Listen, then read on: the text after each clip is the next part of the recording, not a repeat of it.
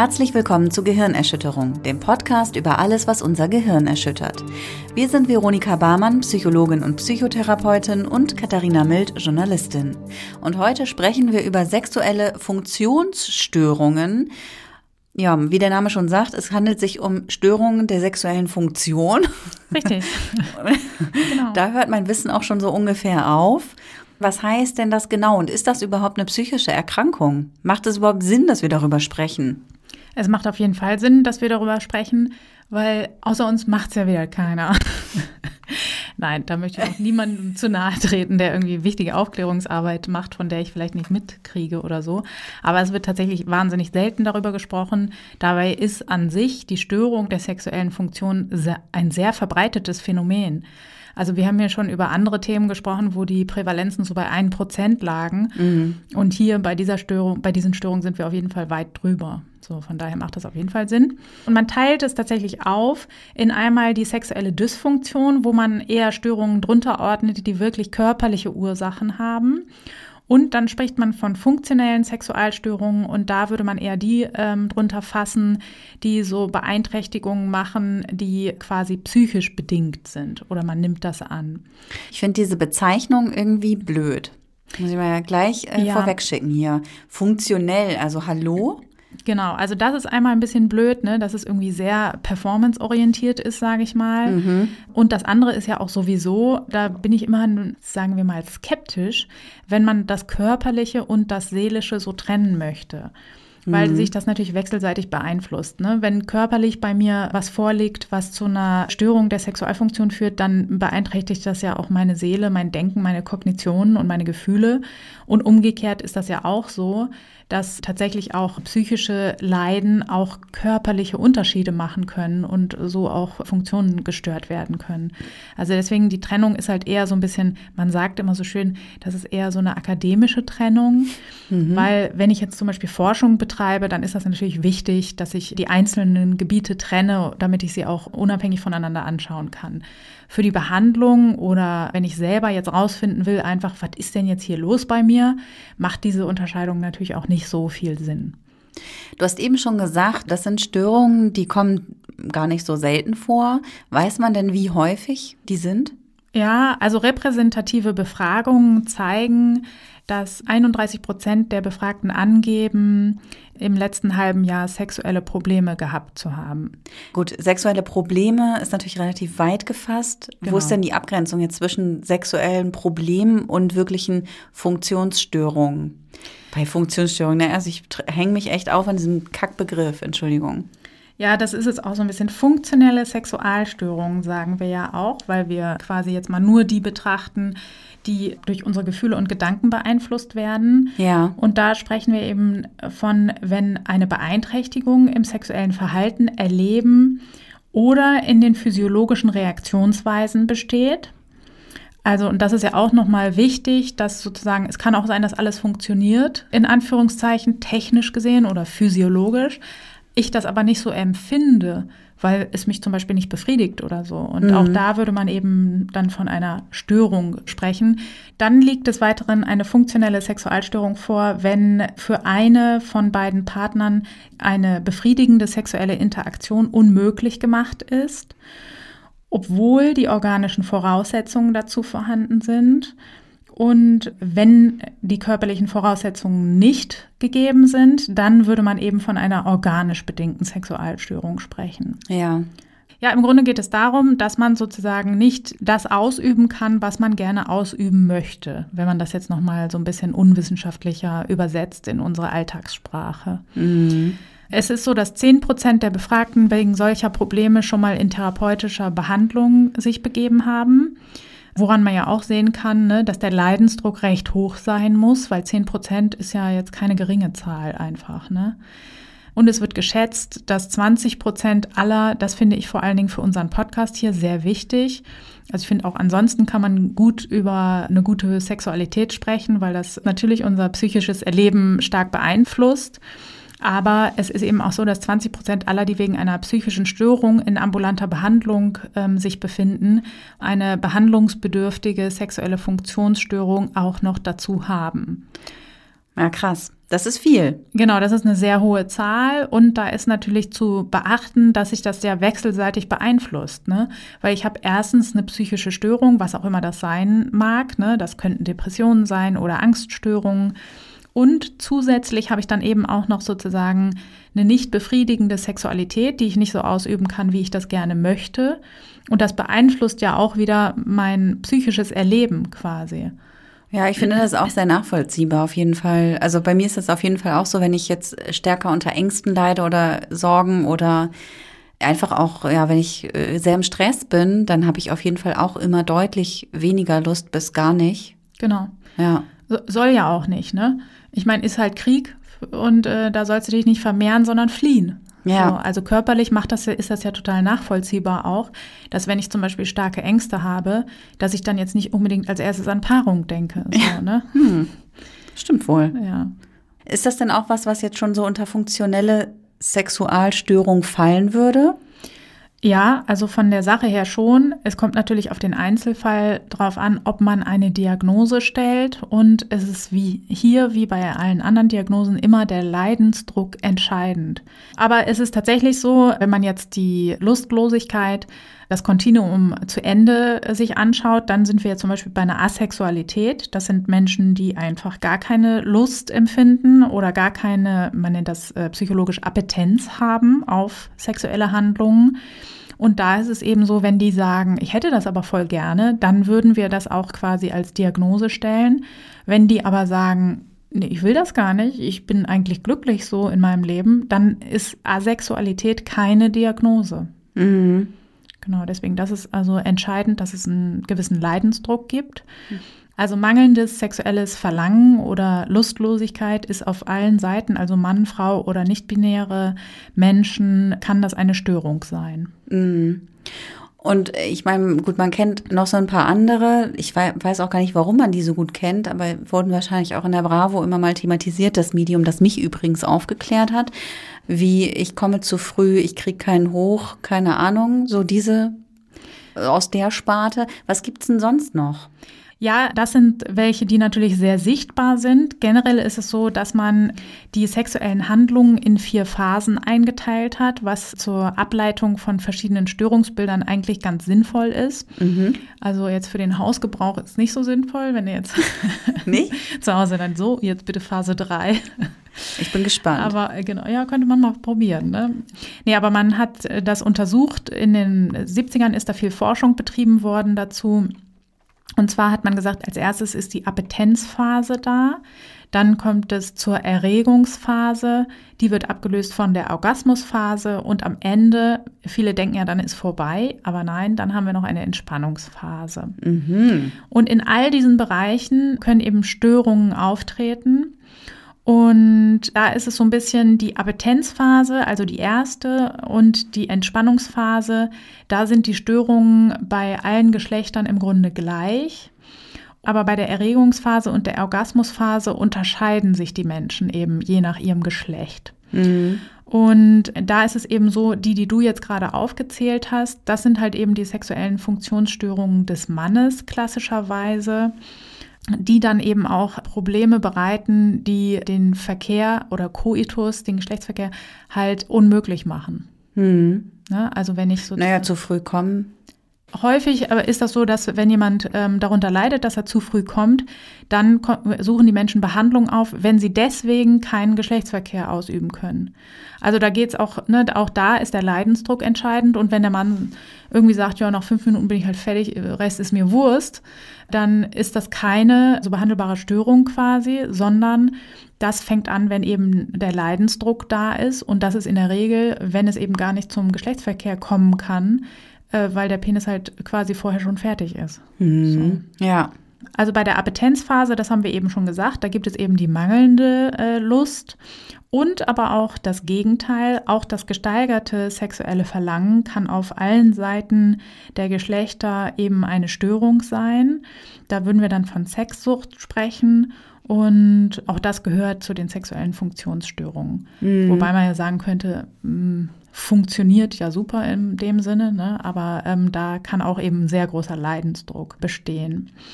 Und dann gibt es bei der Minderung des sexuellen Verlangens auch noch eine Steigerung quasi. Da würde man dann schon regelrecht von der sexuellen Aversion sprechen oder auch die sexuelle Vermeidung. Das ist dann eben, kann aus ganz unterschiedlichen Gründen eben dazu führen, dass Menschen gar keinen Sex haben wollen. Das kann aus Erziehungsgründen sein, aus religiösen Gründen. Ne? Also wenn wir an das Zölibat denken und was wir in der katholischen Kirche haben, da vermeiden eben Menschen sexuelle Handlungen.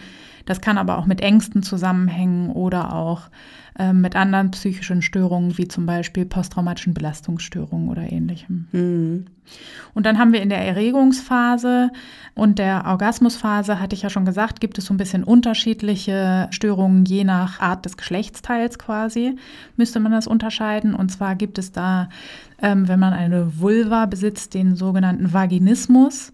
Das sind eben so Verkrampfungen oder auch Schmerzen beim Sexualverkehr, die bis dahin, dass der Verkehr sogar verhindert wird, weil die Vereinigung gar nicht stattfinden kann. Mhm. Dann gibt es die Erektionsstörungen beim Mann, dass sozusagen die Dauer und Stärke der Erektion nicht ausreicht, um Geschlechtsverkehr zu haben. Auch bei Männern gibt es Schmerzen beim Geschlechtsverkehr. Das ist auch so ein bisschen was, was selten besprochen wird irgendwie. Mhm. Und beim Orgasmus gibt es natürlich ganz verschiedene Störungen, die wir haben können. Ne? Es kann sein, dass der Orgasmus ganz ausbleibt, dass er zu früh stattfindet oder eine reduzierte Häufigkeit da ist. Eine, eine, eine reduzierte Häufigkeit? Mhm. Was meinst du damit? Naja, dass sozusagen du nur jedes zehnte Mal bei sexuellem Kontakt zum Orgasmus kommst. Ach so. Da würde man von ich dachte, Oder was meintest du? Ja, ich, nee, ich habe mich einfach gefragt, weil reduzierte so. Häufigkeit ist halt so. Ja, ist so ein bisschen medizinischer Begriff. Klingt so ein bisschen abstrakt und ich dachte halt so, okay, wie oft willst du denn an einem bei einer? Also, Ach so. Du, so multiple, wie viele multiple Orgasmen wolltest ja, du denn also haben? Also es soll tatsächlich Leute geben, die kommen äh, weniger als fünfmal beim, beim, beim Geschlechtsverkehr. Ja, ist ja krass. Ja, ja, echt gestört. ähm, nee, also dass einfach sozusagen die Häufigkeit zurückgeht durch verschiedene Faktoren oder so. Dann kann es auch sein, dass ein Orgasmus stattfindet, aber er nicht mehr so befriedigend ist. Da würde man dann von einer verminderten Intensität sprechen. Mhm. Das ist auch etwas, was bei Männern auftreten kann. Da kann es sogar zur Ejakulation kommen, ohne dass ein Orgasmus stattfindet. Mhm. Oder gibt auch einen Orgasmus ohne Ejakulation. Ja. Ja, genau. Davon habe ich tatsächlich schon mal gehört. Genau, jetzt habe ich gerade überlegt. Was? Ich dachte, ich hätte dasselbe gesagt, aber es ist natürlich andersrum. So rum und so rum. Geht ja, beides. Geht alles. Ne? Genau. Das sind so die klassischen Störungen der Orgasmusphase. Und dann gibt es in der Entspannungsphase wieder bei allen Geschlechtern gleich die sogenannte, ich liebe, also das ist wirklich auch ein sehr, sehr schönes Wort, mit dem man, glaube ich, gerne irgendwie ein Partygespräch eröffnet, und zwar die nachorgiastische Verstimmung. Das kann sein, dass man sehr gereizt ist, eine starke Unruhe kann es geben, es kann Weinen bis hin zu Weinkrämpfen ähm, dort stattfinden oder eben auch Missempfindungen an den Geschlechtsteilen und das betrifft auch, ne, egal ob ich eine Vulva oder einen Penis habe oder so, das kann alle betreffen. Mhm. Was weiß man denn über die Ursachen von all diesen? Also ich meine, es ist ja wahrscheinlich je nach Funktionsstörung auch unterschiedlich oder gibt es da ja was, wo, wo man sagen kann, dass das ist, spielt oft eine Rolle? Ja, also man kann erstmal unterscheiden zwischen eben diesen organischen oder medizinischen Ursachen. Also es gibt einfach Krankheiten, die häufig zu einer Störung da führen. Das ist einmal Diabetes zu nennen. Finde ich auch krass, weil 50 Prozent aller Diabetiker haben eben Störungen entweder der Erregungs- oder der Orgasmusphase. Und also ehrlich gesagt wusste ich das nicht. Nee, wusste ich auch nicht. Und das ist ja auch schon mal wieder crazy, wie dieses Thema in unserer Gesellschaft behandelt wird. Ne? Weil eigentlich müssten ja alle, die damit zu tun haben, Ernährungsberaterinnen, Ärztinnen, also äh, jeder, der mit diesen körperlichen Krankheiten in Berührung kommt, müsste ja auch nachfragen, ob das denn vorliegt. Ne? Aber ich kenne wirklich sehr viele DiabetikerInnen, aber ich kenne niemanden, der irgendwie da sowas in die Richtung mal berichtet hätte, dass da ein Arzt nachgefragt hätte oder sowas. Ne? Mm. Genau. Dann ist äh, Multiple Sklerose oder eine Polyneuropathie sind Störungen des Nervensystems, die eben auch Störungen in der Sexualität hervorrufen können.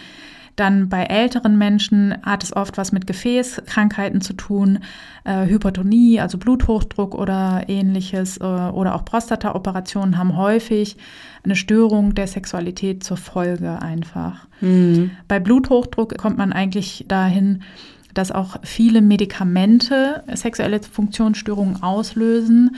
Gerade bei Bluthochdruck denkt man natürlich schnell an Beta-Blocker und da ist es auch so, dass die halt eine Appetenzminderung zur Folge haben häufig. Antiepileptika oder auch Sedativa, also alle beruhigenden Medikamente, die wir haben, haben meistens auch verringerte sexuelle Lust zur Folge. Mhm. So. Dann ist es auch noch das ähm, Neuroleptika oder auch ein ganz, ganz großes Thema, Antidepressiva, sehr häufig sexuelle Funktionsstörungen auslösen. Und in der Regel sind das dann zum Beispiel Orgasmusverzögerungen. Das gibt es auch bei beiden Geschlechtern und es kann wirklich sehr, sehr belastend sein. Einfach. Mhm. Ja, und dann haben wir natürlich als große Gruppe von Ursachen der Störung unserer Sexualität haben wir eben die psychischen Krankheiten und da ist ganz vorneweg zu nennen die Depression und da ist auch sehr spannend, also wenn ich an Depressionen leide, ist es in der Regel so, dass mein sexuelles Verlangen geringer ist. Es kann auch sein, dass es stark gesteigert ist. Das ist auch unterschiedlich von Mensch zu Mensch. Häufiger ist dieses geringere sexuelle Verlangen. Und es ist so, dass aber auch, wenn ich als erstes Störungen in meiner Sexualität habe, dass ich natürlich auch dann komorbid als zweites eine depressive Verstimmung entwickeln kann. Mhm. Das kann man sich ja gut vorstellen, ne? weil tatsächlich eine äh, unbefriedigend ausgelebte Sexualität ist natürlich etwas, was sich uns sehr, sehr stark aufs Gemüt schlägt. Ne? Dann ist es so, hast du ja auch schon gesagt, ne? Angst und sexuelle Appetenz widerspricht sich natürlich. Oder auch zum Beispiel, was ja auch zu den Angststörungen gehört, ist eine Zwangsstörung. Und da ist es auch häufig ne, mit Hygiene und so weiter. Das ist natürlich auch oft nicht vereinbar mit sexuellen Handlungen. Dann sind auch Psychosen zu benennen, gerade die Negativsymptomatik, die einhergeht mit so Anhedonie und einer Antriebslosigkeit. Ähm, das verursacht natürlich auch sexuelle Funktionsstörungen. Und dann muss man auch noch nennen die Abhängigkeitserkrankungen. Das wird auch häufig nicht erfragt oder mitbehandelt. Bei Alkoholabhängigkeit ist es sehr, sehr häufig so, dass eine Hormonstörung vorliegt. Also auch durch die Abbauprodukte in der Leber kann es äh, dazu kommen, dass eben der Hormonhaushalt äh, so durcheinander ist, dass da gar keine Appetenz mehr entsteht. Oder ist es eben auch so, ne, dass eine Suchterkrankung an sich jetzt unabhängig, ob das Alkohol ist oder irgendwelche anderen Dinge, verändert natürlich auch meine Prioritäten, die ich setze und die liegen dann eben häufig nicht mehr im Zwischenmenschlichen generell, wozu ja Sexualität auch gehört, sondern es geht eben nur noch um den Konsum und die Beschaffung meiner, meiner Substanz oder ähnliches. Mhm. Genau. Und häufig ist es eben auch so, dass Abhängigkeiten eben partnerschaftliche Probleme mit sich bringen. Und auch das führt eben dazu, dass Sexualität dann eben nicht mehr so abläuft, wie ich mir das vorstelle. Da ist auch zu nennen der Cannabiskonsum, der häufig auch dazu führt, dass ich generell ja, häufig wird es eingesetzt zur Emotionsregulation. Ich habe halt dann nicht mehr so starke Gefühle, aber ich habe auch häufig nicht mehr so starke Gefühle meiner Partnerin oder meinem Partner gegenüber. Mhm. Was allerdings auch passieren kann, ist, dass ich sozusagen meine Ängste vor sexuellen Handlungen damit behandle und deswegen eine Abhängigkeit entwickle, weil es mir zum Beispiel gar nicht mehr möglich ist, ohne Cannabiskonsum oder anderen Substanzkonsum, es gibt auch noch andere Substanzen, die ähnlich wirken, äh, Sexualität zu erleben. Und auch das ist natürlich ein Problem. Mhm langfristig gesehen gibt es immer eine Dosissteigerung, die ich brauche. Und naja, ich behandle vor allen Dingen oder schaue mir die dahinterliegenden Probleme vor allen Dingen nicht an. Hm. Ich hätte ja jetzt gedacht, dass da auch irgendwie sexuelle Störungen auch noch andere psychische Ursachen haben können. Also sowas wie, also negative Erlebnisse in der Kindheit, mhm. die einen irgendwie ja geprägt haben oder dass man dadurch vielleicht auch ein besonderes Schamgefühl, dass man durch irgendwas ein besonderes Schamgefühl entwickelt hat oder genau. was weiß ich. Also welche Rolle spielen solche Sachen? Also sexueller Missbrauch und Gewalterfahrung im sexuellen oder auch nicht sexuellen Bereich hat meistens auch Einfluss auf mein sexuelles Erleben, weil es eben um Nähe geht und das beeinträchtigt. Aber es sind auch posttraumatische Belastungsstörungen anderer Art, können ursächlich dafür sein, dass meine Sexualität nicht mehr so funktioniert, wie ich mir das wünsche. Und da ist es ganz wichtig, das sollte im Rahmen der Behandlung einer posttraumatischen Belastungsstörung auf jeden Fall eine Rolle spielen. Das höre ich auch immer wieder aus Behandlersicht Oder da habe ich sogar schon äh, Behandler gehört, die dann sagen, na ja, das geht dann halt einfach nicht mehr, wenn man so eine Geschichte hat. Und das sehe ich und auch Studien sehen das einfach anders. Das ist behandelbar, wenn jemand das möchte. Es kann natürlich jemand sagen, nee, ich möchte das gar nicht mehr behandeln, aber das erlebe ich eigentlich in, in meiner Praxis anders. Da sagen viele, ich habe das vorher gemocht und ich möchte das so wieder zurückhaben einfach und das kann man gut behandeln. Mhm. Also ich habe zum Beispiel Personen in Behandlung, also wenn jetzt zum Beispiel Personen Vergewaltigungen erlebt haben, dann ist das natürlich ein sehr einschneidendes Erlebnis, was auch alle folgenden sexuellen Handlungen beeinträchtigt, weil ich natürlich Intrusionen habe. Das heißt, ich habe bildliches Wiedererleben in der Situation und das widerspricht sich natürlich mit Zärtlichkeit zu meinem Partner, wenn ich sozusagen zurückversetzt bin in eines der schlimmsten Erlebnisse, was ich hatte.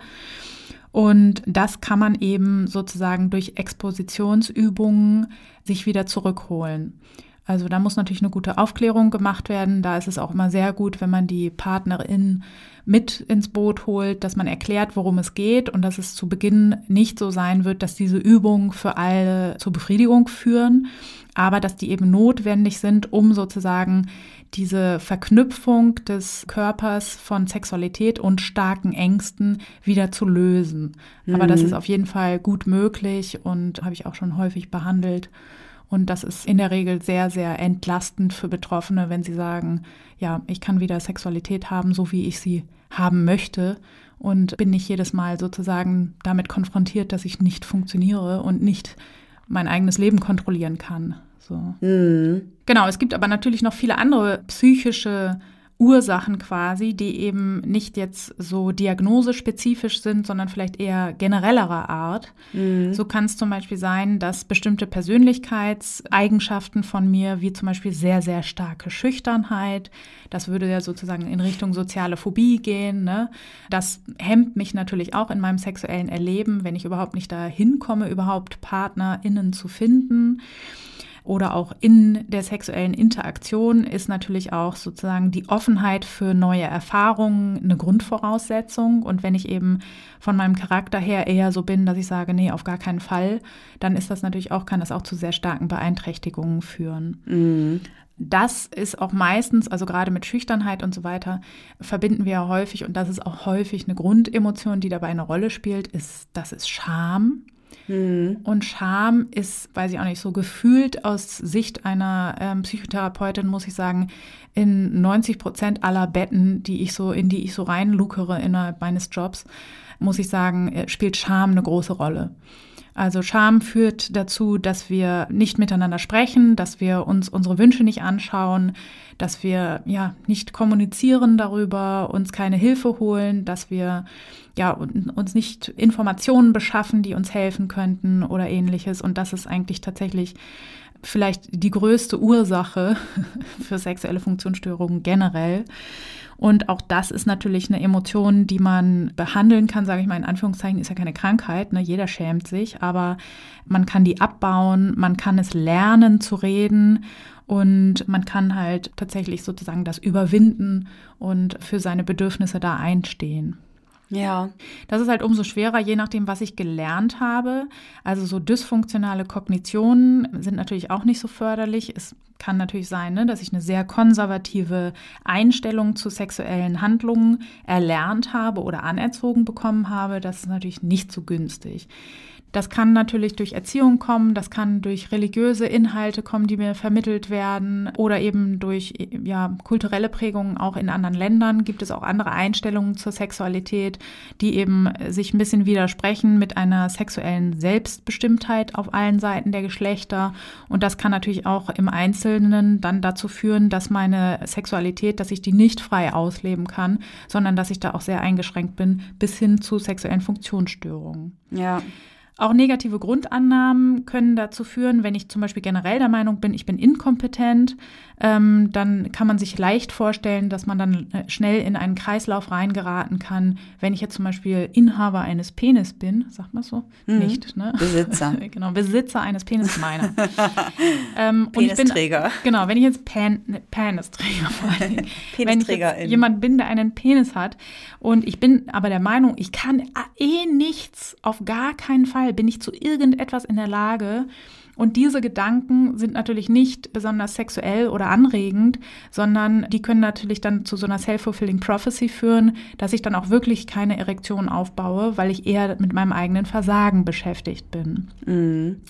Und auch da ist es so, aus solchen Kreisläufen, da gibt es gute therapeutische Methoden, wie wir da ausbrechen können, weil auch das ist so, dass natürlich der allgegenwärtig gut und auch nett gemeinte Ratschlag, wie entspann dich doch einfach mal. Oder auch wenn zum Beispiel dann äh, Partner oder Partnerinnen sagen, ja, ist überhaupt nicht schlimm. Das führt halt oft natürlich nicht zu einer Beendigung des Problems, ne? weil ich denke, ja gut, das ist das letzte Zucken des Mitleids, bevor er oder sie mich dann doch verlässt. So. Genau, aber da gibt es sehr gute Manuale, therapeutische Übungsbücher, wie man da rauskommen kann. Hm. Was auch noch eine Riesenrolle spielt und mich wieder zu unserem Appell bringt. Ich weiß gar nicht, so große Wellen hat er nicht geschlagen. Ich habe jedenfalls keine Rückmeldung zu bekommen. Weißt du noch, dass wir gesagt haben, Körper kommentieren wir nicht? Ja, der, stimmt. Der Antikörper-Kommentierpakt, den mhm. wir eigentlich mit euch. Bei Magersucht genau, in der Folge, ja. Genau, den wir mit euch allen bitte gerne eingehen wollen.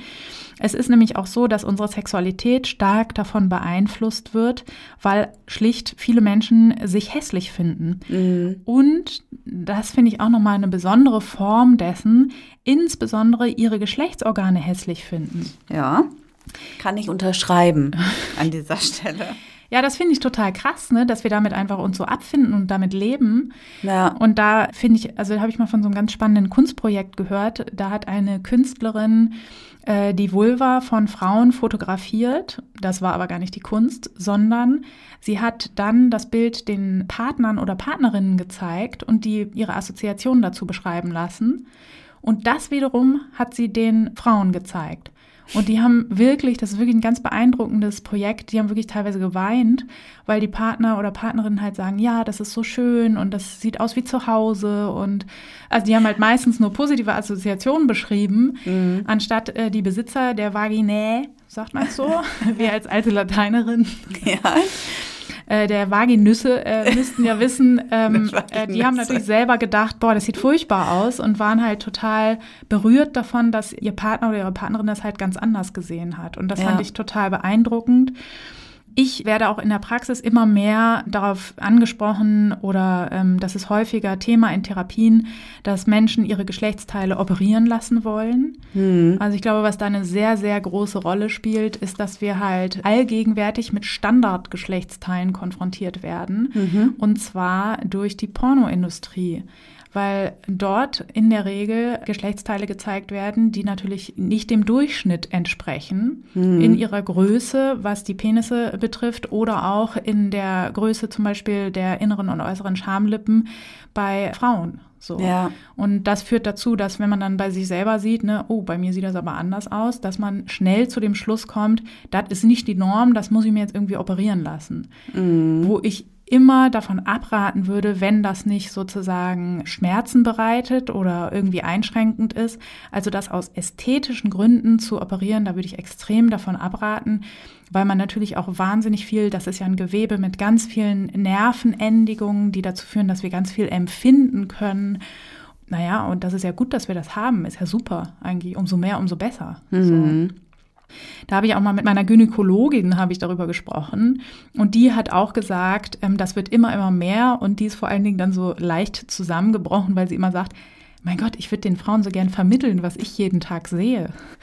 Ne, weil die natürlich wahnsinnig viele Vulven den ganzen Tag sieht. Ne? Und ähm, wenn dann jemand kommt und sagt, ja, das ist bei mir jetzt nicht so schön, dann denkt die halt so, oh Gott, wenn du wissen würdest, was für eine Varianz es gibt, würdest du wissen, dass jeder schön ist und so weiter. Ne? Also ja. Ja, das finde ich ganz, ganz spannend, weil natürlich auch nachvollziehbar ist, wenn ich denke, ich sehe wahnsinnig hässlich da aus, dann bin ich natürlich auch nicht unbefangen in meiner Sexualität damit. Oder was häufig bei Männern der Fall ist, dass sie denken, sie haben einen wahnsinnig kleinen Penis und damit geht natürlich auch einher, dass ich jetzt nicht irgendwie total locker mich meiner Partnerin gegenüber verhalte, sondern eher das versuche zu verstecken oder das Licht ausmachen. Also nichts gegen Licht aus, ne? Aber das ist ja immer sozusagen, wenn ich versuche, irgendwie bestimmte Teile meines Körpers nicht zu zeigen, dann bin ich auch im Kopf natürlich damit beschäftigt und nicht mit Dingen, mit denen ich äh, eigentlich beschäftigt sein sollte, nämlich mit Genuss. Mhm. So. Ich kann das alles sehr gut nachvollziehen, was du da erzählst. ja. Mhm. Gut, das freut mich. Vielleicht kannst du ja auch ein bisschen was mitnehmen. Ach so, genau.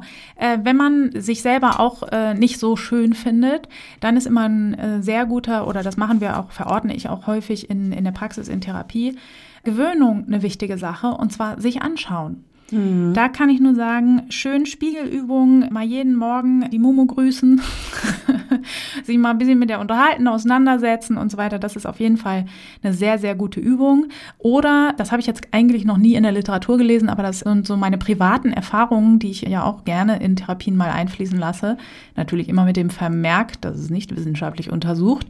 Aber das habe ich schon häufig erlebt, dass das Menschen geholfen hat, in die Sauna gehen. Ach ja? Ja, weil tatsächlich, ne, da sieht man total viel und schön gaffen. Natürlich. ich wollte gerade sagen, ich erinnere genau. mich jetzt irgendwie an unsere allererste Folge zum Thema Zwangsstörung. Ach ja, genau. Du weißt ja, wo ich hingucke in der Sauna, ne? Jetzt nicht hingucken. Ach, scheiße. Schon wieder? Schon genau, wieder, schon wieder gegafft. Ja, meinen Patienten gebe ich aber auf, zu gaffen und zu schauen, es sehen alle Menschen anders aus. Wir versuchen in, durch Werbung oder durch Instagram oder ne, all diese Sachen wird uns immer suggeriert, dass wir alle in der Norm liegen und alle wahnsinnig ästhetisch aussehen. Nein, Körper sind asymmetrisch, Körper sind groß, klein, dick, dünn und so weiter. Ne? In jeder Ausprägung ist ja auch jedes Gesicht anders. Da haben wir uns aber total dran gewöhnt. So, ne? Mhm. Wobei auch nur eine gewisse Varianz. Ja, genau. Und die, wird ja, und die wird ja auch durch die Mediendarstellung geringer. Ne? Mhm. Alle denken ja, sie müssen wahnsinnig volle Lippen haben und wahnsinnig kleine Nasen. Und das ist ja auch ein absoluter Humbug. So, ne? Ja. Genau. Ja, ja. Also gerade deine Nase klein, ja, ich klein gerümpft. Meine Lippen, ich habe gerade Lippen größer. Lippen größer und die Nase kleiner zu machen. Das ist mir, ja. glaube ich, nicht gelungen, außer dass ich ziemlich bescheuert sah sehr natürlich habe. aus, ja, ganz unverkrampft. Mhm. Ja. Genau. Ja, krass, aber da sieht man dann doch wieder, also wie viel, dass ich finde mich da in vielem wieder. Und ich hatte ja auch lange Zeit eben auch Probleme mit, wie sagt man, Vaginismus. Ja, wenn du Schmerzen ja, genau, da Schmerzen. hast oder das erschwert war, der sexuelle Verkehr quasi genau. erschwert ist, dann ja. Hatte ich, ja, hatte ich ja auch lange Probleme mit und ich finde mich da doch in vielen wieder und denke halt auch sehr krass, wir haben ja auch schon in der Folge soziale Phobie drüber gesprochen und ja. Äh, generell so mit Selbstwert und so, also wie sehr das doch damit zusammenhängt, ne? dass man sich schämt, dass man sich unwohl fühlt, dass man ähm, irgendwie Ängste hat und ja. Angst vor Zurückweisung, Angst vor Ablehnung. Also das ist ja, glaube ich, auch gerade, wenn man als junger Mensch oder also ja auch erste sexuelle Erfahrungen macht und dann eben wahnsinnige Angst vor dieser Zurückweisung auch hat, ne? Oder ja. Ablehnung. Und, und das ist ja auch was, was viele erleben, ne? Also es ist genau. ja auch nicht nur, man, man stellt sich das ja nicht nur vor, sondern es gibt ja auch diese Erlebnisse. Meine sexuelle Belästigung haben wahrscheinlich die aller, allermeisten, mhm. vor allem Frauen oder Mädchen schon mal erlebt, so und ähm, das prägt einen ja auch, ne? Genau, und das macht es ja auch ganz schwer, unbefangen daran ja. zu gehen, ne? Ja. Also das ist ja, das ist tatsächlich so, dass die Unbefangenheit in der Regel schon ganz, ganz früh wegerzogen ist durch alle möglichen Ereignisse. Ne? Mhm. Ja, da hast du auf jeden Fall recht. Also umso wichtiger wahrscheinlich auch hier so den Selbstwert äh, zu fördern und wie du sagst, also sich mit dem eigenen Körper eben auch mehr auseinanderzusetzen ne? und da ja. äh, das zu trainieren. Weil es lohnt sich. Am Ende wartet ja besserer Sex und auch warten ja auch vielleicht für die, die keine Orgasmen haben können, Orgasmen auf einen. Und ja. das lohnt sich ja. Genau.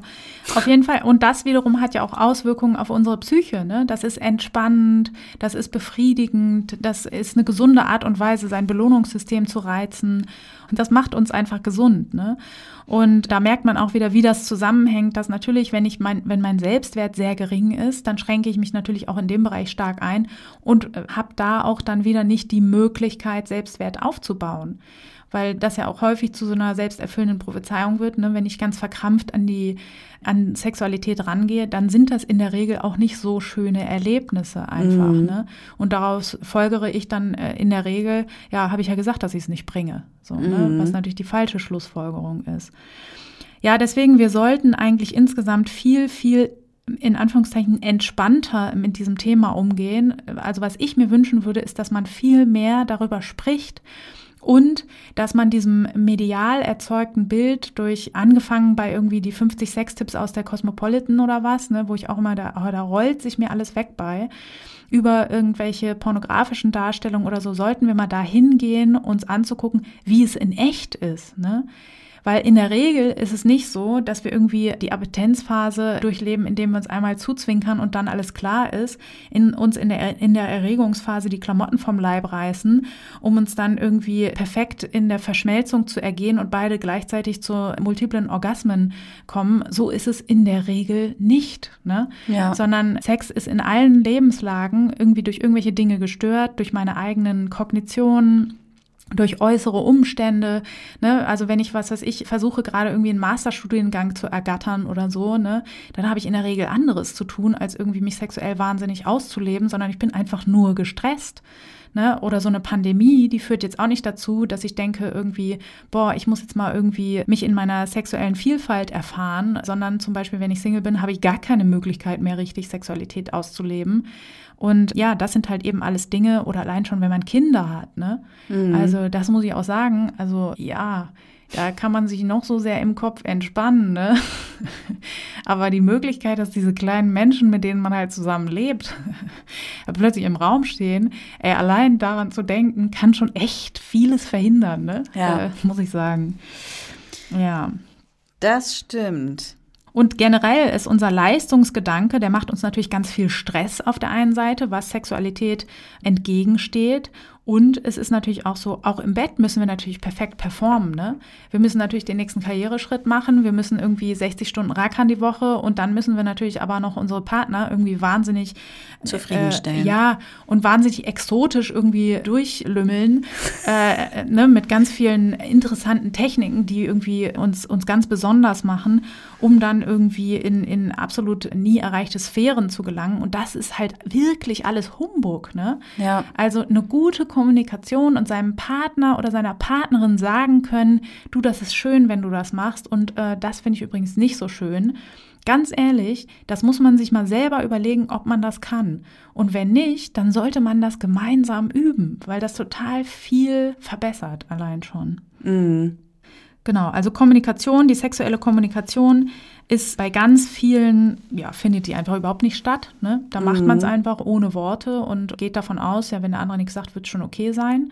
So, also das kommt dann immer auf den Selbstwert ein. Der mit dem hohen Selbstwert denkt, ist bestimmt Bombe für den anderen.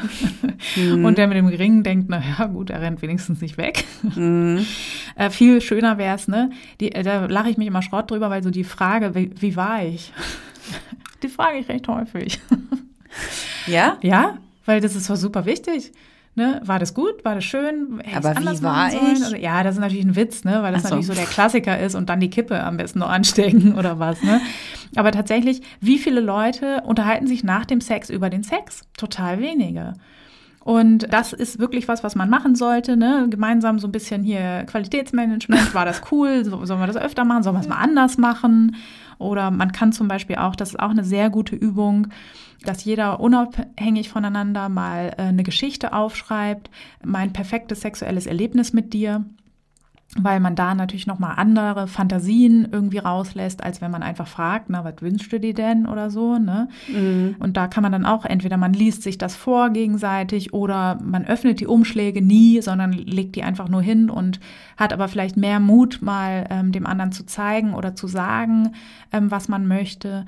Das ist auch immer ganz wichtig, deswegen spreche ich auch immer von Kommunikation weil man muss jetzt auch nicht irgendwie alles zerreden und sagen, da hinten links bitte ein bisschen doller und äh, jetzt mal im anderen Rhythmus oder so. äh, ja, das ist jetzt auch nicht super sexy.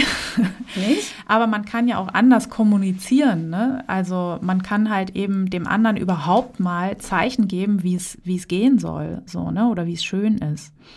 Also da kann ich nur sehr anregen, zu üben, sich zu enthemmen also, dass man sich voreinander entblößt, dass man sich anguckt, dass man sich streichelt. Ähm, das sind auch äh, in der Regel Inhalte von Sexualtherapien, dass man erstmal, da spricht man auch nicht selten erstmal ein Koitusverbot aus, dass eben überhaupt nicht mehr sozusagen geschlechtsverkehrt wird, sondern dass man sich erstmal einfach nur streichelt, dass man sich entdeckt. Da geht es auch häufig in den ersten Phasen gar nicht um die Geschlechtsteile quasi. Ja, Geschlechtsteil ist auch so ein Wort, ne? Ja. ähm, sondern eben einfach nur den Körper des anderen mal ohne bewertende Gedanken zu erfahren. Deswegen bewertende Gedanken, das müsste dich doch schon hellhörig machen, Katha. Ja. Auch Achtsamkeit spielt eine große Rolle in der Sexualtherapie. Und da ist zum Beispiel der Bodyscan zu nennen, wo man einfach lernt, die Aufmerksamkeit, und zwar die wertfreie Aufmerksamkeit in diesem Moment, auf den Körper und verschiedene Körperteile zu lenken. Und auch das kann man natürlich für sexuelle Begegnungen nutzen, weil allzu oft liegen wir natürlich da und denken entweder darüber, oh, ich habe was gehört, kommt da nicht ein Kind die Treppe hoch oder auch Gott, ich muss noch einkaufen oder mein Gott, mein Meeting morgen, ich bin gar nicht gut vorbereitet. Das ist natürlich alles nicht in diesem Moment. Und allein über die Achtsamkeit würden wir schon wieder dahin kommen, uns gegenseitig zu erfahren und uns zu spüren und zu schauen, einfach was passiert, neugierig sein, einfach, genau. Hm. Genau, wir hatten ja diesmal auch unser Publikum, unser Instagram-Publikum vorab befragt, ob es besonders drängende Fragen gibt, die wir beantworten sollen, da schauen wir doch noch mal schnell rein. Nicht, dass wir was vergessen haben. Also eine fragt, ob auch Frauen sexuelle Funktionsstörungen haben und wie das dann aussieht. Na sicher. Da haben wir ja drüber gesprochen. Da ist auch immer so ein bisschen, oder finde ich ganz spannend, dass tatsächlich ähm, sozusagen Frauen und Männer sind ja gar nicht so unterschiedlich. Ne? Ja. Also eine sexuelle. Ob man jetzt ne, keinen hochkriegt oder nicht feucht wird, ist so eigentlich dasselbe in Grün. Ja, ganz genau. Ne? Also äh, mit dem Unterschied, dass die Frau halt sagen kann, oh, ist egal, nehmen wir Gleitgel und mach, ja, genau. mach einfach. Ist ein bisschen aber, leichter zu lösen, das Problem. Genau. Vielleicht. Ja, und dadurch vielleicht sozusagen nicht in so nicht so schnell in so einen Teufelskreis reingeraten, weil man dann könnte man so, warte, mhm. warte, warte, ich muss noch einen raushauen, einen Karlauer.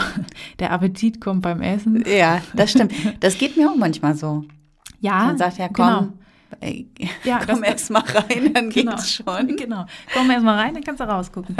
nee, ja, das finde ich auch, deswegen, ich, ich bin auch äh, sexuell gesehen sehr, sehr gerne eine Frau, weil ich finde, äh, das ist viel einfacher alles mit Vagina. Ja. So, also äh, Penis ist auch ein bisschen, ja, weiß ich auch, auch nicht. ein bisschen langweilig. Ne? Sensibel. Ne? So, Ach so. Ne? Ja, ich finde so ein bisschen, ja, ich meine, so, ja, doch, finde ich irgendwie. Mhm. Nebenwirkungen von Antidepressiva haben wir darüber gesprochen? Ich glaube, wir haben nur über die Depression an sich gesprochen und das damit häufig, aber Nebenwirkung von Antidepressiva ist ja auch ein Punkt nochmal, ne? Genau, doch, ich habe gesagt, dass es Orgasmusverzögerungen gibt und das berichten auch wirklich viele. Ja. Da ist aber gut, dass du das nochmal ansprichst, weil es tatsächlich so ist, dass in einem hohen Prozentsatz aller Fälle das trotz der Einnahme des äh, Medikaments sich wieder vertut. Ja. Also wenn das bei euch auftritt, nicht gleich die Hoffnung verlieren, ne, sondern das kann sein, dass das eine Nebenwirkung ist, die auch wieder abklingt. Und was eben auch sein kann, wenn das nicht der Fall ist, dann kann man das auch nochmal geringer dosieren oder man kann dann eben auch nochmal wechseln. Ne? Ja. Und das ist auch eine Sache, wo ich echt immer anregen würde, wenn euch das stört, sprecht das bei eurem Psychiater oder bei eurer Psychiaterin an.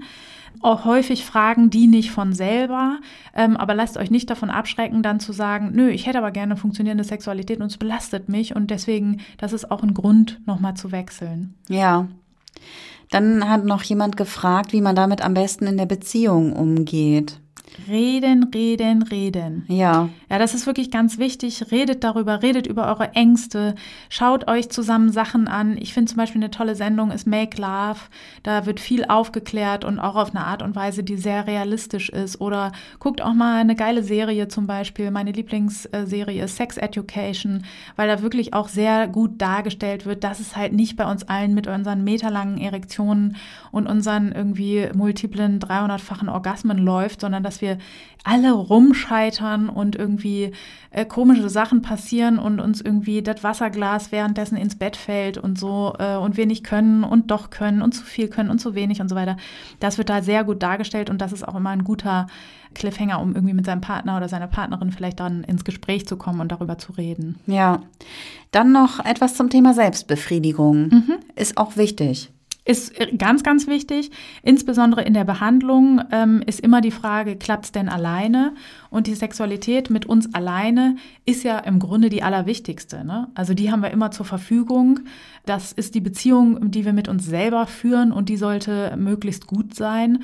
Und deswegen ist das total wichtig, dass wir, wir uns dafür auch Zeit nehmen, dass wir uns da autark machen, auch von unseren PartnerInnen, ne, dass es dann sozusagen nicht so ist, ja, entweder mein Partner ist eben da oder ich kann nicht kommen. Das ist wirklich mm, ungünstig. Und das führt auch dazu, dass wir uns besser kennenlernen und auch besser wissen, was unsere Bedürfnisse sind, um das auch gut kommunizieren zu können, einfach. Da finde ich auch immer total wichtig, dass das auch sehr, sehr schambehaftet ist und viele auch, ähm, also ich kriege ganz häufig, wenn ich danach frage, die Antwort, nee, ich habe ja eine Beziehung. Mm, wo ich mir denke, ich ja genau, wo ich mir denke, ja, deswegen hast du ja nicht mit dir selber Schluss gemacht gleich, ne? Also das ist wichtig, dass es unabhängig voneinander ist. Das kann natürlich mal sein, wenn man irgendwie in der verliebten ersten Phase ist und den ganzen Tag irgendwie 17 Mal sich paart, so dass man dann keinen Bock mehr drauf hat. Das ist auch nicht schlimm. Aber auf lange Sicht gesehen ist das nichts, was man komplett einstellen sollte, nur weil man jetzt in einer Beziehung lebt. Mm. So. Das war's an Fragen. Ja. Ich glaube, die anderen Fragen haben wir alle schon beantwortet, ausführlich ausführlicher. Ja. Sonst gebt uns gerne Feedback und wenn noch Fragen fehlen, die wir nicht beleuchtet haben oder Themen, dann sagt uns gerne nochmal Bescheid. Also generell ist das Thema Sexualität natürlich nicht auf sexuelle Funktionsstörungen beschränkt, sondern es gibt zum Beispiel die Findung der sexuellen Identität, ist ein ganz, ganz großes Thema. Das würden wir, wenn dann auch nochmal in einer ganz eigenen Folge behandeln. Oder auch sexuelle Gewalt ist ein großes Thema, was auf jeden Fall, es sprengt mal eben nebenbei zu sprechen, sondern da müsste man nochmal ein eigenes Thema machen. Genau, und deswegen. Aber wenn euch was gefehlt hat, schreibt es uns, dann können wir es aufgreifen und in die Planung gehen. Genau. Vielen Dank, Vero, für die Gehirnerschütterung und euch da draußen vielen Dank fürs Zuhören und ganz besonderen Dank auch an diejenigen, die uns immer fleißig weiterempfehlen, die weiter sagen, dass es unseren Podcast gibt, die uns bewerten, kommentieren, uns folgen und uns Nachrichten schicken. Wir haben tatsächlich jetzt letzte Woche unsere erste negative Rückmeldung bekommen. Auch mal eine interessante Erfahrung.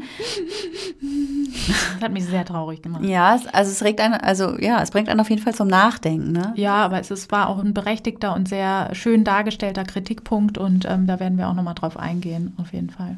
Genau. Also, jetzt wollte Vero noch mal schnell was zum Thema Beckenboden loswerden. Trainiert eure Beckenboden. Beckenböden. Beckenböden, genau. Äh, äh, neben der Selbstbefriedigung ist auch das Beckenbodentraining für alle Menschen, die es gibt, egal welchen Geschlechts, total wichtig, um die Sexualität zu verbessern.